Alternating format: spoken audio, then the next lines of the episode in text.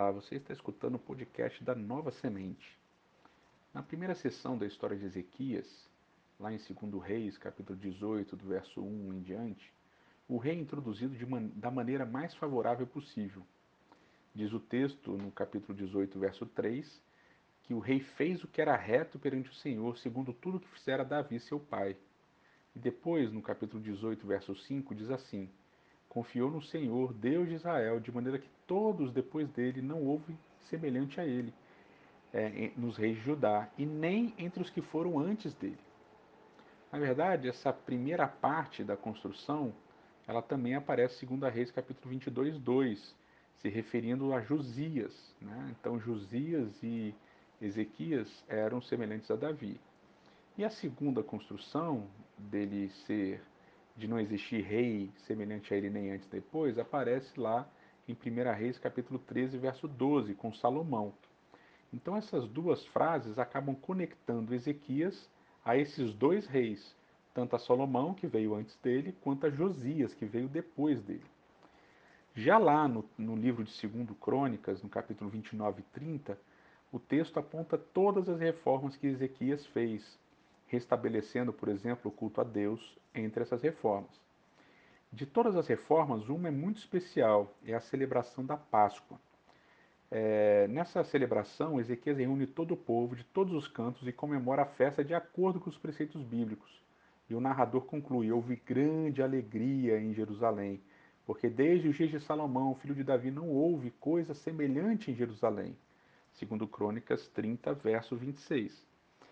O reinado de Ezequias vai coincidir com um momento de grande tensão com os assírios, no 14º ano do seu reinado. Os assírios, os mesmos que haviam destruído o reino do norte, agora liderados por Senaqueribe, invadem Judá e cercam a cidade de Jerusalém. Você pode ler isso lá em 1 Reis capítulo 18, verso 13 a 18.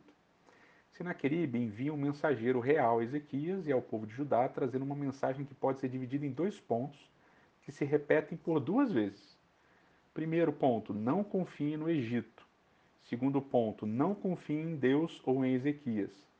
E esses dois pontos vão ser repetidos. A partir daí, a mensagem fica diretamente endereçada a Ezequias e sua confiança em Deus. Deus não pode livrar Judá das mãos dos assírios, e na verdade é a Síria que é a terra onde mana leite e mel. Portanto, o povo deve se render e esquecer Ezequias e o próprio Deus. Ezequias, ao ouvir essas mensagens do rei Senaqueribe, ele rasga suas vestes, ele vai até o templo, coberto de pano de saco, para orar e, enviar, e envia mensageiros até o profeta Isaías contando o que havia acontecido. A mensagem de Ezequias ao profeta foca nos insultos que o mensageiro assírio tinha feito a Deus e não os insultos que ele havia feito a, a Ezequias ou a próprio Israel.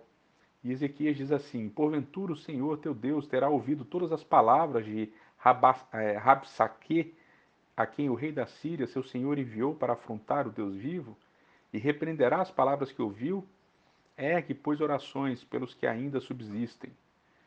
Isaías assegura então Ezequias de que Deus vai resolver a situação. Mas Rabsaque, que é o mensageiro assírio, volta a fazer provocações em forma de carta, mensagem é, enviada por Senaqueribe, em que esse rei assírio desafia o poder de Deus de maneira assintosa. A primeira reação de Ezequias, agora com a carta, é a mesma de antes. Ele sobe ao templo, ele ora, ele leva a carta de ameaça junto consigo, e a sua oração, como a mensagem que ele envia ao profeta, é novamente focada na preservação do nome de Deus e não na própria proteção de Judá e nem dele mesmo, Ezequias. E as palavras dele são muito relevantes e muito bonitas.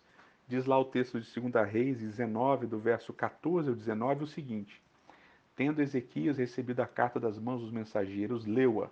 Então subiu à casa do Senhor, estendeu-a perante o Senhor e orou ao Senhor, dizendo: Ó Senhor, Deus de Israel, que estás entronizado acima dos querubins, tu somente és o Deus de todos os reinos da terra.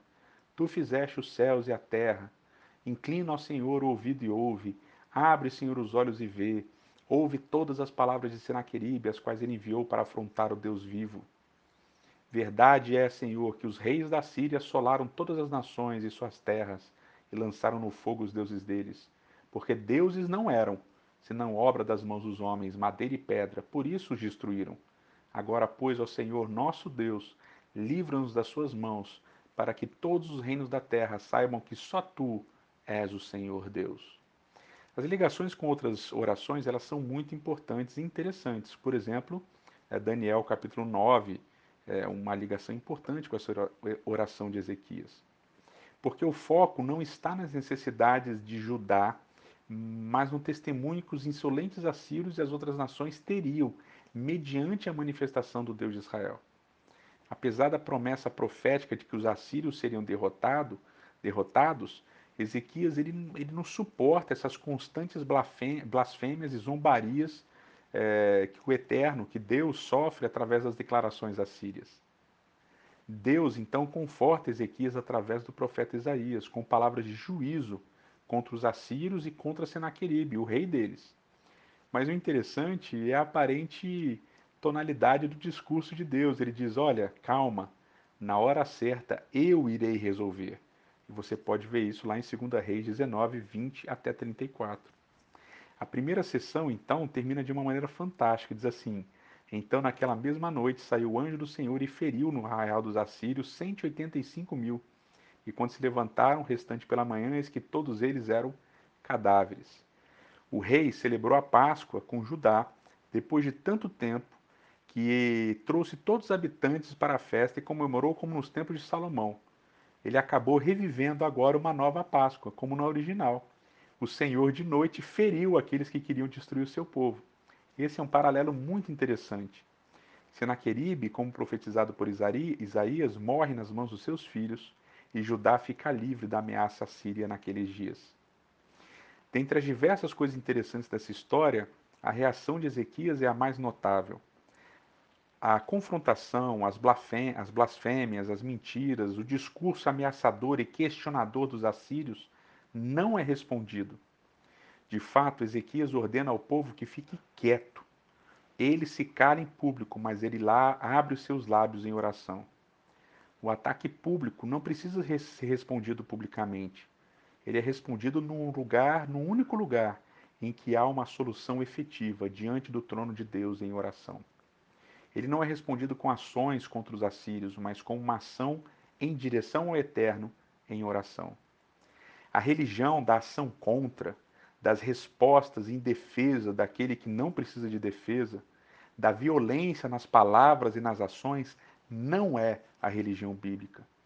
Ezequias, o rei da confiança inigualável em Deus, segundo o relato bíblico, aponta um caminho simples e efetivo, a oração. Que esse seja o seu e o meu caminho também.